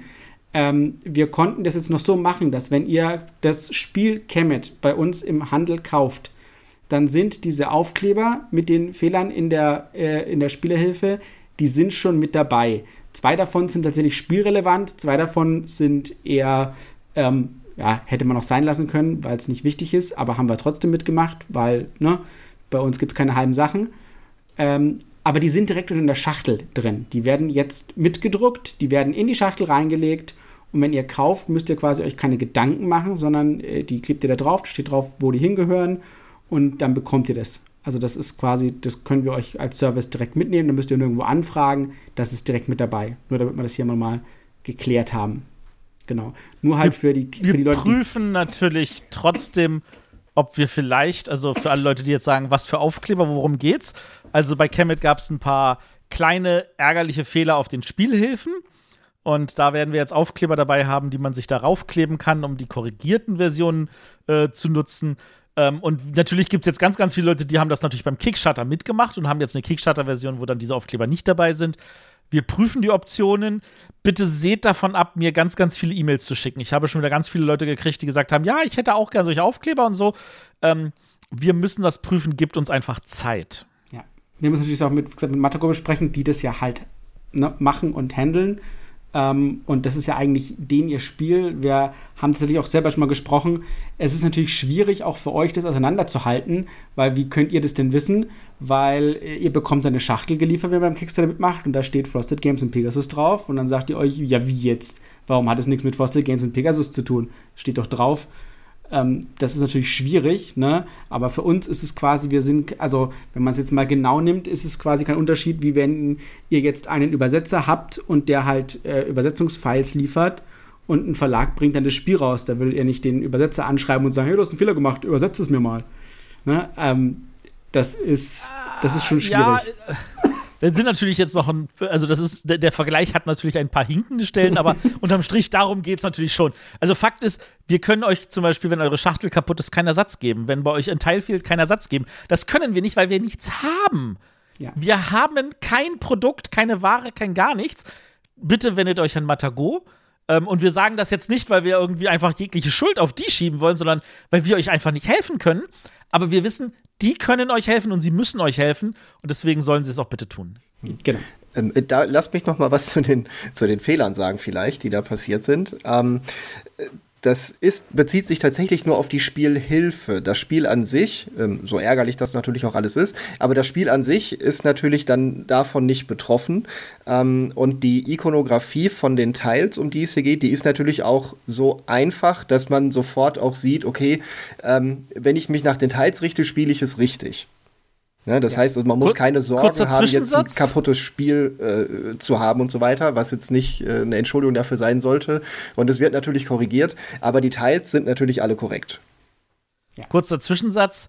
Ähm, ich weiß, dass ähm, Matti uns als unser Marketingmensch natürlich im Denglisch lebt und deswegen solche Sachen wie Teils sagt statt Plättchen. Entschuldigung. Ähm, ja. Aber das sagt der Mann, der Matti, hat Hochseisen. Der beschwert sich über Denglisch. aber Matti, das deutsche Wort für Iconography ist nicht Ikonografie, sondern Symboliken. Ikonografie hat was mit Ikonen zu tun, mit heiligen Bildchen. So, jetzt kommt der. Ja, aber wir sind doch bei ägyptischen Gottheiten. Jetzt kommt der Linguistiker und der sagt dir, nein, es gibt eine Fachterminologie, die kann auch geändert werden. Aber ja, wir wollen jetzt nicht ins Wissenschaftliche gehen. Ihr seht, solche Diskussionen haben wir. haben uns ganz doll lieb. Ähm, genau. Genau. Dann eine Frage: Wann kann man End beim lokalen Brettspielhändler kaufen und gibt es schon ein äh, definitives Datum? Ich gehe davon aus, du meinst das zweite, also die, die Second Wave. Weil ich bin mir ziemlich sicher, dass ich von dir ganz genau weiß, dass du garantiert die erste hast. Ähm, ähm, ich wollte gerade sagen, also Eons End kann man schon seit, einer, seit einem Dreivierteljahr in einem lokalen Händler kaufen. Äh, natürlich ist das schwierig, wenn der immer gleich wieder ausverkauft ist. Ähm, ich kann sagen, wir werden in äh, drei Wochen kommt der nächste von der ersten Wave, der nächste Druck, Print ran vom Band. Drei Wochen später kommt der äh, erste Print vom, von der zweiten Wave vom Band und Äh, als erstes werden alle Leute, die bei uns vorbestellt haben, beliefert. Dann geht der ganze Rest an Pegasus und Pegasus verteilt das an alle Händler. Ihr könnt also davon ausgehen, wenn wir sagen, in KW 23 kriegt ihr das Spiel, dass in KW 24 wahrscheinlich die Händler schon äh, die Ware haben. Und wahrscheinlich dann in KW 26 kommt dann der nächste Print ran der ersten Wave wieder vom Band, damit da nicht irgendwie wieder so ein Loch entsteht. Genau. Und dann hoffen wir natürlich alle, dass wir in, lass mich nicht lügen, in welcher Woche sind wir, dass in KW 20 ähm, uns niemand da irgendwie einen großen Schock versetzt, der uns dann wieder umplanen lässt. Das ich jetzt mal so stehen. jemand einen großen Schock. Du hoffst, dass es keine ja, ein großer hoffe, Schock werde ich. wir hoffen alle auf den großen Schock. Sagen wir, sagen wir, sind wir doch ehrlich. Wir ähm, glauben nicht äh, daran, aber wir hoffen auf ihn. Wir hoffen dran, wir glauben nicht dran. Äh, woran wir glauben, ist natürlich, dass ihr, ich streue das jetzt einfach mal so rein, ab dem 1. Mai wird ja wahrscheinlich wieder beim Deutschen Spielepreis abgestimmt werden. Das auf alle Fälle. Ähm, ich möchte an dieser Stelle ganz deutlich darauf hinweisen, es ist mir verdammt egal, wofür ihr stimmt, aber bitte nehmt teil. Das ist gut. Das ist ja schön. Genau. So, dann kommen wir zu einer Frage. War Paper Tales profitabel? Würdet ihr die zweite Erweiterung lokalisieren? Du hast eine Frage übersprungen. Ich habe eine Sorry. Ja. Nee, nee, nee, nee, nee. Das ist die richtige. Alles klar. Oh, ja, genau. ah, okay. Genau. Würdet ihr die zweite Erweiterung lokalisieren, falls sie jemals kommt? Äh, Antwort A, ja. Antwort B, ja. Gut, das war doch schnell. Ich wäre verrückt. Ähm. ja, also, äh, also mal grob zu sagen, Paper Tales war tatsächlich profitabel. Äh, wir haben sehr, sehr, wir sind sehr, sehr glücklich damit. Ich meine, es wurde von der Jury sogar auf die Empfehlungsliste gepackt. Ähm, wir hatten davon sogar einen zweiten Print dran. Ähm, die erste Erweiterung ist derzeit ausverkauft, meines Wissens. Ähm, es könnte also sein, dass wir sogar die bei Gelegenheit nachdrücken müssen. Und äh, wenn eine zweite Erweiterung kommt, definitiv würden wir lokalisieren und auch bestimmt noch mal den Rest wieder nachliefern, damit wir da auch genug im Handel haben. Also ich, ich merke ja, dass die Leute immer noch äh, das sehr, sehr gerne spielen und gerade auch mit der Erweiterung in einem Solo-Modus, der, wie ich finde, wunderbar gelungen ist. Es gibt nicht viele Draft-Spiele, die einen wunderbaren Solo-Modus haben, aber der ist echt gut. Sehr gut. Dann kommt die Frage, ist die Buttonshy-Reihe erfolgreich und welches Buttonspiel Spiel kommt als nächstes? Acropolis, Skulls of Sedlec. Ähm, also, die Frage ist natürlich, wie man erfolgreich definiert. Ich persönlich bin gerade sehr, sehr glücklich damit, wie es läuft. Ähm, wir haben auch einen Printslot für den Nachdruck von einigen Spielen, weil die, glaube ich, nicht so lange halten, wie, es, wie wir uns das vorstellen. Was ich erstmal als was Positives betrachte. Und ich habe gesichert, ähm, Agropolis, das werden wir auf jeden Fall bringen, zusammen mit Combopolis. Also in der Agropolis-Schachtel wird als Erweiterung Combopolis sein, mit der man Agropolis mit Sprawlopolis mischen kann. Ähm, wir werden für Sprawlopolis die Beaches und die Interstate-Erweiterung bringen. Wir werden Skulls of Sedlec bringen, auf jeden Fall, das ist auch gesichert. Wir werden äh, Food Chain Island bringen, auch das ist gesichert. Und wir haben auch drei weitere Spiele, die gesichert sind. Sage ich jetzt mal so. Und ich weiß von einem Spiel aus der Buttonshy-Serie, das wird nicht bei uns kommen, ähm, weil das sich ein anderer deutscher Verlag gesichert hat. Ähm, der Jason hatte mit mir geredet, hat gesagt, so ist das denn in Ordnung? Du bist natürlich First Pick, weil du das natürlich so wunderbar unterstützt hast. Aber dieser andere Verlag und in der Auflage und dieses jenes. Und ich habe ihm gesagt, du ganz ehrlich, bei den Kernwerten würde ich das auch machen. Also ein Spiel aus der Buttonschein-Reihe, das ich auch näher in Betracht gezogen hatte, aber nicht als vordergründiges, weil es halt kein Spiel für ein oder zwei Personen ist, ähm, wird halt bei einem anderen deutschen Verlag erscheinen und ich freue mich total für, den, für Buttonschein, dass sie da so einen Deal an Land gezogen haben. Genau. Ich werde jetzt den Verlag nicht verraten, weil der vielleicht selber noch mal damit überrascht wird. Selbstverständlich. Ähm, Frage, was passiert, falls die Puzzle in der Spieleschmiede nicht die 100% erreichen? Ich glaube, das kann ich sagen, dann wird es halt abgebrochen. Also. Äh, dann wird das erstmal wieder in der Schublade verschwinden, bis wir das, also wir würden analysieren, was war das Problem, was hat nicht funktioniert, warum hat es nicht funktioniert, was hätte besser laufen können, äh, wo können wir vielleicht das nächste Mal anders ansetzen, äh, Größe der Puzzle, äh, vielleicht äh, andere Motive, all solche Sachen. Da gibt es eine Menge Fragezeichen im Gesicht. Ähm, wir wir würden das analysieren, aber wir würden das wahrscheinlich erstmal auf kleinerer Flamme halten und vielleicht uns nochmal ein Jahr Zeit lassen. Ähm, ich gehöre halt zu den Leuten, die super gerne puzzeln. Meine Frau hat jetzt äh, während dieser, äh, in den letzten zwölf Monaten, glaube ich, wieder 20, 30 Puzzle gekauft. Die puzzelt sie ein, zwei Mal, da puzzle ich mit ihr zusammen auch dran. Ähm, dann verschenken wir sie meistens weiter an irgendwie entweder ihren, ihren Bruder oder äh, irgendeine Freundin oder so, ähm, damit die dann auch puzzeln können. Also wir heben dann tatsächlich diese Puzzle meistens nicht auf. Und ähm, wir haben natürlich total Lust sagen, hey, finden wir cool, wenn man diese Puzzle machen könnte. Das Feedback ist so, wir haben sie vielleicht noch nicht erreicht, die Leute, die gerne puzzeln und dann diese Puzzle kaufen wollen würden. Ja. So, jetzt kommt eine schöne Frage, weil äh, die, die können wir einfach beantworten. Könntet ihr euch äh, das Lokalisieren vom Karrieremodus für Hostage Negotiator vorstellen, damit die Sammlung komplett wäre? Sonst weiter so und Gruß aus der Spieleburg Kassel, äh, Gruß zurück in die Spieleburg Kassel. Ähm, das können wir uns nicht nur vorstellen, das haben wir natürlich vor. Ähm, und wir sind an der Überlegung, wie wir das gerade umsetzen. Äh, auch wegen der Sache, ihr habt es vielleicht mitbekommen, die natürlich bei Van Rider Games vorgefallen ist. Das heißt, da müssen wir nochmal gucken. Ähm, aber der Matthias ist gerade immer noch am, am, Umsetzen oder am Prüfen des Spielmaterials. Wir müssen gucken, wer das ähm, übersetzen kann, ähm, wie wir das redaktionell betreuen. Aber das läuft. Also die, die Verträge für äh, Karriere sind schon unterschrieben. Genau. Wir werden das auf jeden Fall bringen. Der aktuelle Plan ist es, wir bringen es in einer doppelt so hohen äh, FK5. Äh, und jetzt, wenn ihr jetzt sagt FK5, das sagt euch nichts, ist logisch. Ähm, das ist jetzt die, die FK5 ist die Schachtel, wo der Unterhändler drin ist. Also diese Patchwork-große Schachtel. Ähm, und ich, wir, wir planen derzeit eine, die doppelt so hoch ist und die so gestaltet ist, dass ihr alles, was es für Unterhändler gibt, also das normale Unterhändler, die ähm, Erweiterung äh, Verbrechenswelle, als auch alle kleinen Erweiterungen, dass ihr das alles zusammen mit Trennern und so weiter äh, und allem Sachen von Karriere in diese äh, Karriereschachtel mit reintun könnt. Genau. Sodass das weniger Platz in eurem Regal einnimmt und das in, so als Komplettsammlung habt. Ähm, da werden natürlich dann auch die Sachen drin sein von den letzten Erweiterungen. Die werden aber ein kleines bisschen später kommen, äh, weil, wie gesagt, aus der genannten Problematik heraus ein äh, Geiselnehmer äh, nicht mehr erscheinen wird. Der ist auch im Englischen jetzt tatsächlich rausgenommen worden ähm, und da wird erstmal überarbeitet. Genau richtig. Aber Karriere kommt, 100 Pro. Ähm, kommen mit der nächsten Buttonschei-Welle die weiteren Avignon-Erweiterungen? Das weiß ich noch nicht. Also tatsächlich habe ich sie erstmal nicht angefragt. Ich würde sie total gerne machen, weil ich finde, das gibt dem Spiel noch mal deutlich mehr Abwechslung. Ähm, es ist aber tatsächlich so, ich könnte auch äh, diese weiteren Erweiterungen äh, einzeln, sage ich jetzt mal so, liefern, so als äh, 5-Euro-Packs. Äh, das wäre noch die andere Option. Aber ich habe das Gefühl, dass Avignon, das kommt noch nicht so ganz bei den Leuten an. Also, wenn ich sehe, wie Liberation abgeht und wie Sprawlopolis abgeht und wie Circles of Wagon positive Rückmeldungen kriegt, ich habe das Gefühl, Avignon, es läuft eher verhalten. Ist halt so Deswegen, ein eher trockenes historisches Thema, ne? Das darf man natürlich nicht vergessen. Das darf man nicht vergessen. Ähm, also an mir soll es nicht scheitern. Ich würde das gern machen.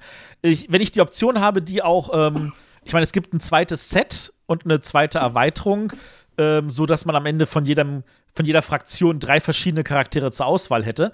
Ähm, ich, wenn ich, wie gesagt, wenn ich die als äh, nicht als zweites Set mit Erweiterung, sondern sagen wir jetzt so als kleine Dreierpacks machen könnte, dann könnte ich mir vorstellen, da könnte ich auch kleinere Auflagen machen. Das muss dann keine 1000 Stück sein, sondern dann kann ich vielleicht auch nur 300 machen.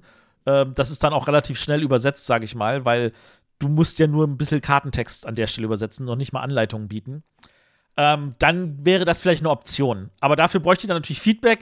Lasst mich wissen, ob ihr das haben wollt. Äh, schreibt uns das gerne in irgendwelche Kommentare oder in irgendwelche E-Mails und wir würden das dann prüfen. Ähm, ich habe jetzt aber auch noch eine Frage. Wie sieht es denn mit, den, mit, der, mit der Ersatzkarte von Avignon aus? Ja, da warte ich drauf. Die ist eigentlich in der Theorie hätte sie jetzt diese Woche wird sie diese Woche gedruckt und dann wird sie sofort an mich ausgeliefert, damit ich sie dann verschicken kann. Aber ich habe noch kein finales Feedback gehört. Ähm, da warte ich noch drauf. Also, dass die dann möglichst schnell kommt. Ähm, da haben wir den Vorteil, die Karten bei der Buttonschei-Serie, die sind nicht normal im Offset gedruckt, sondern die sind alle im Digitaldruck. Ähm, dadurch sind, weil viele der Karten ja auch angeschnitten sind. Und ähm, dadurch haben wir den Vorteil, dass wir dann bei derselben Digitaldruckerei nämlich auch einfach schnell nachdrücken können. Die ist nämlich nicht ganz so ausgelastet, wie es Ludofact zum Beispiel ist. Ähm, das heißt, die können tatsächlich sowas innerhalb von wenigen Wochen nachliefern. Ähm, ich warte halt nur darauf, dass es kommt. Ja. Und dann kommt die Frage, wo ich Frostpunk höre, besteht die Chance, das zu uns in den Einzelhandel zu bekommen? Die Antwort lautet ja. Ja, natürlich. Wir, Kann ich ganz wir einfach werden. Wir haben da genug äh, bestellt. Wir haben auch Pegasus als Distributor gewinnen können, die total begeistert von dem Projekt sind. Ähm, also der Handel wird da definitiv äh, mit bedacht und ihr bekommt da auch alles. Also das, daran soll es nicht scheitern. So, ähm, dann, falls ihr mal Übersetzer fürs Texte ins oder vom Lateinischen braucht, ihr könnt mich im Brettspiel bezahlen. Danke, Fidel, das ist ein guter Tipp. Ähm, vielleicht machen wir mal eins in Latein oder so. Äh, ja. Finde ich gut. Äh, apropos Upper Deck, wie sieht es denn mit den Legendary Encounter auf Deutsch aus? Da hast du doch bestimmt noch Connections. Tatsächlich die Antwort lautet nein. Gut. Also ich, ich, also ich habe bei Upper Deck Europa gearbeitet, die Firma gibt es leider nicht mehr. Und sämtliche Leute bei Upper Deck, mit denen ich zusammengearbeitet habe, auch in den USA, arbeiten nicht mehr bei Upper Deck. Um genau zu sein, ich kenne niemanden mehr von denen, die dort jetzt arbeiten. Ähm, was Legendary Encounters betrifft, da habe ich jetzt selber inzwischen einige gespielt. Ähm, das Aliens, das James Bond, das Akte X, ähm, das Marvel nicht. Aber ähm, ich bin tatsächlich so überlegen, so, ah, will ich das auch noch machen oder nicht? Und in der Zeit neige ich dazu, es wirkt so, als würde ich mich dann selber mit Eons End kannibalisieren. Deswegen neige ich dazu, da erstmal derzeit Nein zu sagen. Also ich finde, ich, also ich finde Aeons End und Sentinels, also wenn ich jetzt sagen würde, ich habe Spiele, ist das für mich ähm, die deutlich stärkeren Titel. Also, ne, wir wollen ja nicht irgendwas machen, sondern wir wollen ja was machen, wo wir sagen, das ist der geilste Scheiß, den man haben muss, weil es so geil ist. Und da finde ich, das ist, das trifft dazu, das fand ich jetzt bei Legendary Encounters nicht so wirklich. Das ist nett. Also, wir wollen nicht sagen, dass das ein schlechtes Spiel ist, aber unseren Spielegeschmack, und das ist ja, da kommt die Leidenschaft rein, hat es nicht in derselben Maße getroffen. Formulieren wir es mal so. Natürlich, immer. Also, jedes Spiel ist das so. Ne? Das ist einfach. Äh, Ja, Ben, aber du schaffst es manchmal, das nicht drüber zu bringen. Ich schaffe es, das nicht rüberzubringen. Doch, doch. Ähm, Friede, Freude, Eierkuchen ist nicht mein Bier, kennst du doch. Ähm, so, äh, was die Webseite betrifft, würde ich mir bei den Spielen wünschen, dass die so aussehen wie Kickstarter-Seiten. Also, das habe ich gerade gelesen. Ja, ich habe mal überlegt, wie es wohl gemeint ist. Wahrscheinlich, dass man wesentlich mehr zu den Spielkomponenten sieht. Ja, Ja, und das, Das- ist, das äh, ist- tatsächlich äh, oft sehr schwierig. Ähm, nichtsdestotrotz, ja, ist auf der neuen Seite dann auch geplant, dass es wesentlich mehr Bilder gibt, klar. Ähm, Anleitungen und so kann man ja jetzt schon herunterladen. Ähm, aber ja, es ist teilweise dann schwierig, weil bestimmte Elemente halt eben noch nicht bestehen, weil wir darauf dann noch keinen Zugriff haben. Ne? Im Kickstarter ist es natürlich so, da hast du meistens äh, Renderings von den 3D-Objekten und so weiter. Die sind ja doch bei Frosted Games doch eher selten da. Und auch ähm, ja, Karten und sowas alles, das muss halt erstmal erstellt werden. Klar, wenn Spiel dann im Verkauf ist, dann ist das möglich, aber ähm, zur Vorbestellung und so weiter wird das tatsächlich meistens schwierig sein. Ich sag's mal so: Wenn jemand Bock hat, uns zu unterstützen und sagt, ich bin der komplette Blender-Crack ähm, und äh, kann das ganz simpel und easy machen und ich baue mir da ein paar Scenes und dann machen wir euch da was zusammen, ähm, super gerne. Also. Kurzer Meldet euch. Disclaimer, Blender ist ein 3D-Programm. Äh, äh, die, Leute, die Leute, die ich ansprechen möchte, wissen das hoffentlich. Ich wollte gerade sagen, wer da, da- damit nichts anfangen kann, der braucht sich auch nicht angesprochen fühlen. Ähm, ja, also ne, sehr gerne, weil das ist tatsächlich was, das müssten wir eigentlich mehr liefern. Ähm, spätestens wenn es im Nachhinein kommt, müssten wir so eigentlich sofort Fotos machen. Das ist tatsächlich was, das kann ein normaler Verlag einfacher leisten. Dadurch, dass wir dezentral sind, ähm, müssten, ne, wir haben ja kein, auch kein eigenes Lager. Ich kann also nicht ins Lager gehen oder der Matti kann nicht ins Lager gehen, der die Fotos machen könnte. Ich kann keine Fotos machen. Die Spiele, die bei Matthias sind, ich glaube auch nicht, dass der Matthias tolle Fotos, also ne, ich will jetzt nicht unterstellen, dass du keine Fotos machen kannst, Matthias, aber das Ich kann ist, keine Fotos machen. ne, das ist, äh, das ist halt nicht so einfach. Genau. Also Ähm, aber aktuell läuft es so, äh, entschuldige, Nee, erzähl. wo du, wo du das gerade sagst. Ne? Aktuell ist es eben so, der Matthias schickt mir von Berlin dann eine Retail-Version nach Dortmund und die kommt natürlich zusammen mit dem, ähm, wenn die vorbestellten Exemplare oder halt die, die Ware generell vom Hersteller auch eben ankommt. Ähm, ja, und dann habe ich das zusammen mit den Leuten, die vorbestellt haben, dann auch auf dem Tisch und kann dann erst davon Fotos machen. Aber das ist natürlich eigentlich drei Monate zu spät, weil wir, Genau. wenn ihr, ihr wollt ja nicht die Katze im Sack kaufen und wollt sagen, ich möchte aber doch sehen, wie dieses Spiel aussieht. Und zu Recht, und äh, deswegen muss man mehr zeigen. Aber es gibt auch ein paar einfache Sachen, die wir definitiv halt in die Überarbeitung mit einbringen werden. Ähm, man darf nicht nur, man muss das, nicht nur das Cover sehen, sondern auch die Rückseite. Da seht ihr ja auch schon mal Spielmaterial. Das ist also das Mindeste, dass wir das die, die Rückseite mal ähm, äh, der Schachtel noch mit einbinden. Ähm, die Anleitungen, wir laden die alle aktuell immer schon hoch und zwar teilweise Monate bevor ihr das Spiel vorbestellen könnt. Ihr bekommt es nur nicht mit, weil die Sachen halt getrennt sind, also die Produktseiten und die Vorbestellungsseiten. Das heißt, im ganz schlechten Falle quasi denkt ihr, oh, ich soll hier ein Kemet vorbestellen, gibt es keine Anleitung. Würdet ihr aber, aber zum Spiel gehen und auf Kemet klicken, würdet ihr sehen, dass da quasi Monaten die Anleitungen sind. Und das, das ist halt doof und das ist Teil, ähm, dass wir halt schauen wollen, dass das besser wird. Genau, das ist die eben beschriebene Trennung zwischen Seite und Online-Shop. Und die soll eben weg, ja. Genau. So, eine so jetzt hast du da eine Frage übersprungen. Ich habe eine Frage übersprungen. Ich sagte mal, ich hätte eine Frage ja. übersprungen. Ja, hast du. Na dann stellt, frag du mal, wenn ich sie nicht gesehen habe. Hier fragt einer, habt ihr Vorbereitungen getroffen, falls es zu einer Kennerspiel des Jahres Nominierung kommt? Aha, der Ahne. Ja. Sag doch, sag doch ja.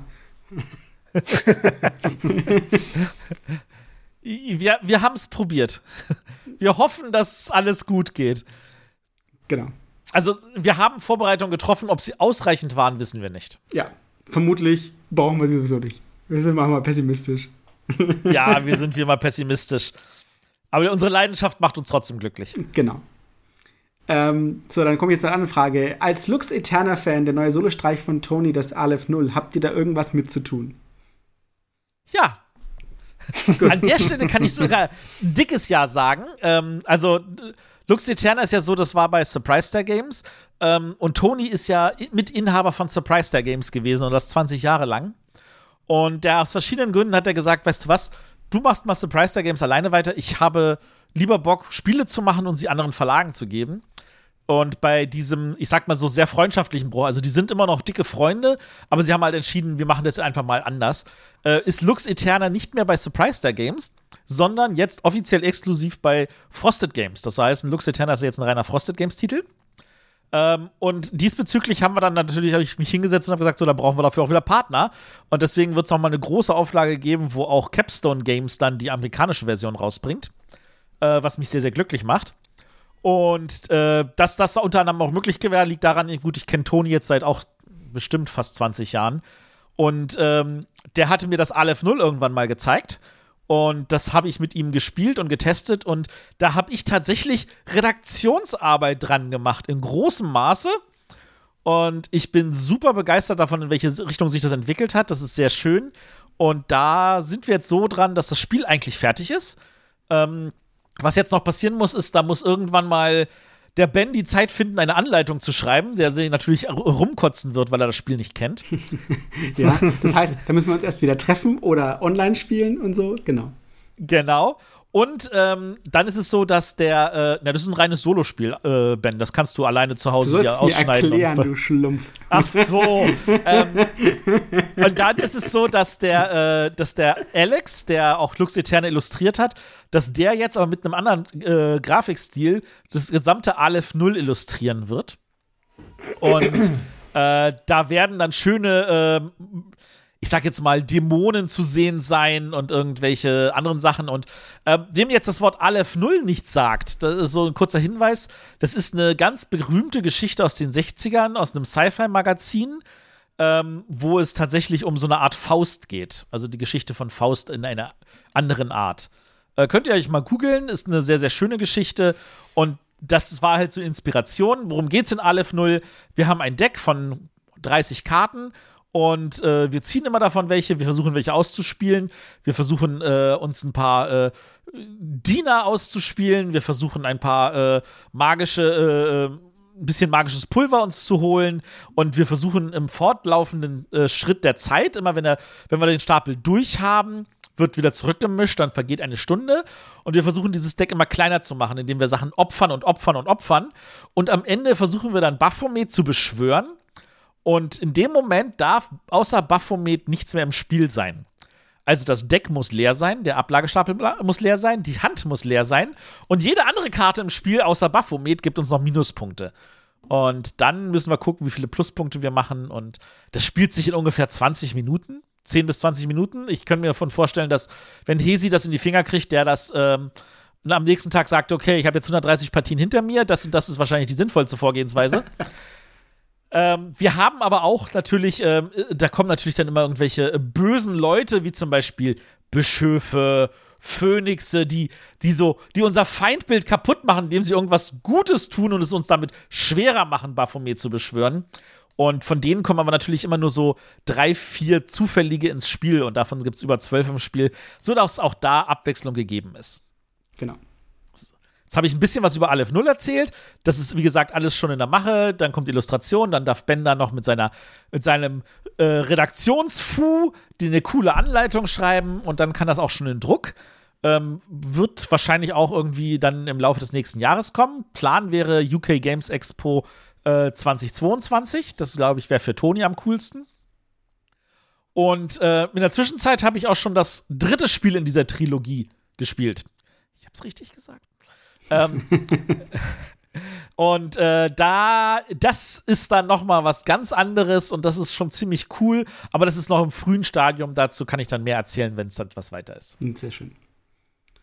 Ähm, dann die Frage, wird die erste Auflage von Kemet nur die Vorbesteller bis Juli abdecken oder wird der Handel auch ausreichend beliefert? Das kann ich gleich sagen. Der Handel wird ausreichend beliefert. Also wir haben da keinen Cut-off. Wir haben jetzt alles produziert oder lassen alles produzieren in großer Stückzahl. Ähm, das sollte, wenn jetzt nicht irgendwie es durch die Decke geht, ausreichend beliefert sein.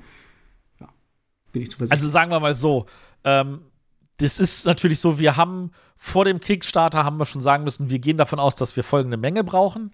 Dann kam der Kickstarter, da ist dann der größte Teil von dieser Menge schon weggegangen. Und dann haben wir gesagt, ja, aber wir wollen dann trotzdem diese Menge, wir wollen sogar noch mehr haben.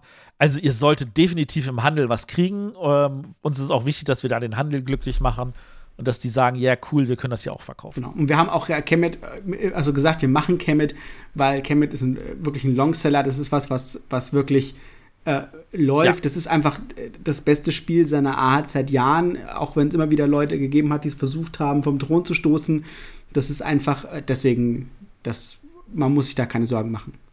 Dann eine Frage, ich glaube, die ist für dich, Matthias. Die 10% Rabattaktion für Kemet ist neu im Shop und gilt die bis zur Erscheinung. Ich habe das bei euch so noch nicht gesehen. 10% Rabattaktion? Weiß ich da irgendwas nicht? Vermutlich ist es Pegasus. Wahrscheinlich ist es Pegasus. Da müsstet ihr diese Frage tatsächlich an Pegasus stellen bei uns. Wir versuchen mit Absicht wenig bis keine Rabattaktionen zu machen, damit wir den Handel stärken. Weil wir sagen, also, ähm, wenn wir mal eine Rabattaktion machen, dann wahrscheinlich, weil wir irgendwelche Spiele loswerden wollen oder weil es irgendeine besondere Eigensache gibt, wie zum Beispiel, hey, irgendjemand hat uns, uns gedacht und hat uns nominiert oder so ein Blödsinn. Ähm, aber an sich versuchen wir keine Rabattaktion zu machen, sondern wir sagen, wir verkaufen das zum normalen UVP, weil wir der Meinung sind, wenn da irgendjemand Rabatte auch bieten können muss, dann ist es eigentlich eher der Handel und den wollen wir stärken. Genau. Ähm, dann Frage jetzt, wo Obsession in den USA durch die Erweiterung nochmal mehr Fahrtwind aufgenommen hat, schaut euch das vielleicht nochmal an. Äh, nee, momentan nicht. Wir, Matthias hat, ich, gesagt vorhin, wir haben eine so lange Liste an, an Spielen, die wir erstmal abarbeiten müssen, dass wir nicht aktiv schauen für Spiele, wo, wo, wo jetzt keiner von uns schon drüber, also ne, wir gucken uns nicht was wieder an, wenn es uns jetzt total begeistert und ich sage, oh mein Gott, Matthias, du musst es dir angucken, das ist der geilste Scheiß seit geschnittenem Brot, dann vielleicht, aber ähm, auch dann müssen wir uns quasi gegenseitig zurückpfeifen. Ähm, nee, also nicht, wir, wir suchen nicht händeringend, ob es noch was gibt, was wir gerade nochmal angucken können. Genau. Ähm, also ich kann tatsächlich sagen, ähm, also ich habe Obsession einmal gespielt ähm, meine Frau hat es auch gespielt. Wir waren uns einig, kann man machen. Ist jetzt aber nicht so, dass da, wie gesagt, unser Herz aufgegangen ist. Es ist vielleicht einfach nicht die Art Spiel, die wir spielen.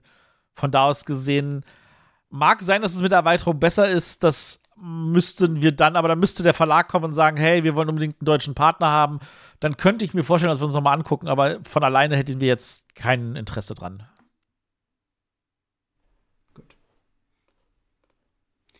Ähm, ja. Haben wir noch eine gute Frage? Oh. Ähm, ich sehe noch eine, ich weiß nicht, ob die gut ist. äh, gibt es Neuigkeiten zur Aeons End Playmat? Ein neues Layout oder Design? Da darf doch mal der Matti beantworten. Ähm, es gibt tatsächlich ein neues Layout und ein angepasstes Design, sagen wir so. Wir haben nicht wieder von Null angefangen, aber wir haben uns dann ein bisschen Kritik zu Herzen genommen, haben dann aber, da die ähm, doch schon die Wünsche in verschiedene Richtungen gingen, ähm, einen ganz neuen Weg eingeschlagen, der diese Wege hoffentlich größtmöglich abdecken würde. Ja, also man kann theoretisch sagen, Handtuch drüber, da sollte jede Fragestellung oder jedes Wehwehchen mit bedient werden. Ähm, allerdings ist die noch quasi in interner Diskussion. Äh, ja, weil ich kann dir schon mal sagen, da hast du einen technischen Fehler bei der Mathe. Aber äh, das Problem ist, dadurch, dass wir bei der Playmat an der Stelle nicht in dem Zeitloch, wo das da gedacht war, fertig geworden sind, ist natürlich jetzt so, dass ein paar andere Aufgaben sich, äh, sage ich jetzt mal, prioritätsmäßig vorgedrängelt haben. Von da aus gesehen, äh, das Projekt ist ein bisschen in Stocken geraten, aber es ist nicht vergessen worden. Genau. So, ich, ich sehe das hier gerade noch, weißt du, das habe ich gar nicht erwähnt gehabt, äh, weil Kaskaron das nochmal erwähnt wegen Lux Eterna. Wir werden für Lux Eterna fünf Promokarten haben. Da müsste ich mal gucken, wie wir die am sinnvollsten und das voll kriegen. Vielleicht mag, da, wenn ich es richtig mitbekomme, Kaskaron, du bist ja äh, Kassel. Ähm, vielleicht magst du ja dann mit den anderen Leuten bei euch äh, reden ob ihr da für Lux Eterna vielleicht irgendwie in der, im Bereich Aktion hoher Spielwert irgendwas machen wollt. Ähm, und äh, da vielleicht dann ähm, die Promokarten mit verwenden könnt. Wir lassen uns mal überraschen. Genau. Ja, ähm, dann sind wir tatsächlich am Ende der Fragen anbekommen, aber es sind nur noch 13 Leute anwesend. Also stelle ich noch mal kurz äh, abschließend äh, die Frage, ob ihr noch eine Frage habt. Ähm, ob wir euch noch irgendwas Gutes tun können. Und wenn ja, möget ihr sie jetzt stellen oder für immer schweigen. Oder bis zum nächsten AMA. Oder bis zum richtig. Ähm, ja, also der sollte ja spätestens in drei Monaten dann wieder irgendwie auftauchen. Ich denke, so alle drei Monate klingt nach einem guten Rhythmus. Ja, das war jetzt auch ganz angenehm. Und ich bin sehr froh über diesen tollen Modus, den Discord hier anbietet gerade. Deswegen finde ich den echt angenehm und das können wir gerne so mal wiederholen. Ähm, ja, also wenn ihr eine Frage habt zu einem aktuellen Spiel oder ähm, was wir raushauen oder zu einem vergangenen Spiel oder irgendwas Persönliches, das heißt ja Ask Me Anything, das heißt, ihr könnt auch fragen, Ben, trinkst du gerne Bier oder schmeckt dir Rotwein oder so? Die Antwort ähm, ist ja. Was, oder was hast du letzte Woche gespielt? Ähm, auch das ist für uns vollkommen in Ordnung wenn, wenn, wenn nichts mehr kommt, wenn wir so hier, keine Ahnung, auktionsmäßig runterzählen, dann würden wir uns für den heutigen Abend von euch verabschieden. Oder ja, vielen Dank an alle, die, die live dabei waren. Das war zwischenzeitlich ja doch einiges. Ähm, vielen Dank an alle, die uns hier so vielseitige Fragen gesteckt haben, auch wenn wir immer länger brauchen, sie zu beantworten, als ihr braucht, um sie zu schreiben. Ja, hier kommen. Jetzt kommen noch eventuell zwei rein. Der Simon möchte noch was loswerden. Gucken wir mal. Bin mal gespannt, falls er doch was schreibt und Ben kennen nur was ja. sagen. Ich, wir geben euch noch die Zeit. Ihr müsst, nicht, ihr müsst euch nicht schicken. Tippt es gemütlich ein. genau. Wir schneiden das raus, ja. äh, Wir? Du meinst Arne? Live MMA oder äh, AMA oder nicht. Der Kanal im Discord ist natürlich jederzeit offen. Das heißt, wenn Fragen da sind, äh, es wird auch öfter mal so reingeschaut ohne Live-Sendung, dann wird bestimmt auch mal eine Frage beantwortet. ja. Ähm, also, der Simon will wissen, wann der Nachdruck von Siderische Konfluenz in Handel kommt. Der ist schon im Handel. Ja, der, der ist schon da. Korrekt. Also von das gesehen, Leute, schlagt zu, wenn ihr sagt, verdammt, ich habe das verpasst, geht einfach mal zu dem lokalen Händler eures Vertrauens. Der ist in der Lage, euch das innerhalb von einem Tag zu besorgen. Genau. Definitiv. Simon, der Newsletter, ich, ich, ich hoffe, du bist Newsletter-Abonnent, äh, der hätte dir die Info auch schon, glaube ich, letzte Woche gebracht. Uh, geschickt äh, reingebracht, dass man, dass man sich auch für den Newsletter anmelden kann. Ja, das ist genau, total gut, weil man muss dann nicht aktiv in den AMA gehen und da Fragen stellen und auf eine Antwort warten, sondern man registriert sich und dann kriegt man die Infos zugeschickt, ohne dass man. Es, wie Magie. Also ist es wie ist von Zauberhand und kostenlos und kommt das dann ins Mailfach. Also super. Kann ich nur also empfehlen. es wirkt zwar wie Zauberhand, aber in Wahrheit geht der Matti tatsächlich zu euch nach Hause und tippt das je bei jedem Einzelnen wieder ein. Ja, was der Also, Weihnachtsmann kann, kann ich schon lange. Ne? Ähm, und Ben kennt hat Ben endlich seinen Flipper bekommen oder hat er wenigstens Platz für einen? Nee, ich muss ihn immer noch auf meiner Switch spielen momentan. Es ist leider so. Ähm, Hast du denn die Switch dafür bekommen? Auch nicht. Mein Chef gönnt mir nichts. Nicht das Schwarze unterm Nagel. Ich, ich gönn dir deine Switch, ich will damit nur nichts zu tun haben. Ist das was für ein toller Weihnachtsbonus? Ist noch eine neue Switch oder so? Oder eine Xbox, äh, ich schon hätte. Wie wär's mit einer PlayStation 5? Ähm, nee. Du sollst arbeiten und nicht spielen. Das ist furchtbar. Immer wirklich Nee, warte mal, warte mal. Korrektes Filmzitat: Only work and no play makes Jack a dull boy. Sehr gut. ja, ähm, wie gesagt, wir haben uns sehr gefreut, dass ihr alle, ähm, alle anwesend wart und wir freuen uns, dass ihr hier teilgenommen habt. Wir freuen uns, dass ihr immer Spaß habt an unseren Podcasts und AMAs und dass ihr also äh, rege hier anwesend seid. Da freuen wir uns wirklich und das ist auch wichtig. Ähm, denn nur mit euch zusammen können wir da ein gutes Team bilden. Ich sage, es ist nicht mehr so wie früher, dass da irgendjemand in seinem Elfenbeinturm sitzt und was macht, sondern wir wollen die Spiele und die Produkte mit euch zusammen machen. Deswegen haben wir das ganze Feedback und da sind wir euch echt sehr dankbar drüber auch, dass, wir, dass, dass ihr das so rege mitgestaltet. Genau. Vielen Dank und für alle, die das jetzt nachträglich dann im Podcast-Format hören, ähm, ihr könnt, vielleicht könnt ihr das nächste Mal selber dabei sein. Ansonsten freuen wir uns, dass ihr euch so sehr für uns interessiert habt und äh, dass ihr vielleicht auch nächstes Mal dann wieder einschaltet, wenn wir dann normalen Podcast haben. Äh, in zwei Wochen hört ihr dann wieder was von unserem Schreibtisch und in vier Wochen haben wir wieder ein Redakteurstagebuch. Uh. Ist das nicht cool? Ich freue mich. So, ähm, dann wünsche ich euch noch einen schönen Abend oder einen schönen Tag, wann auch immer ihr das hört. Spielt schön. Bis zum nächsten Mal. Ciao. Bis dann. Tschüss. Tschüss.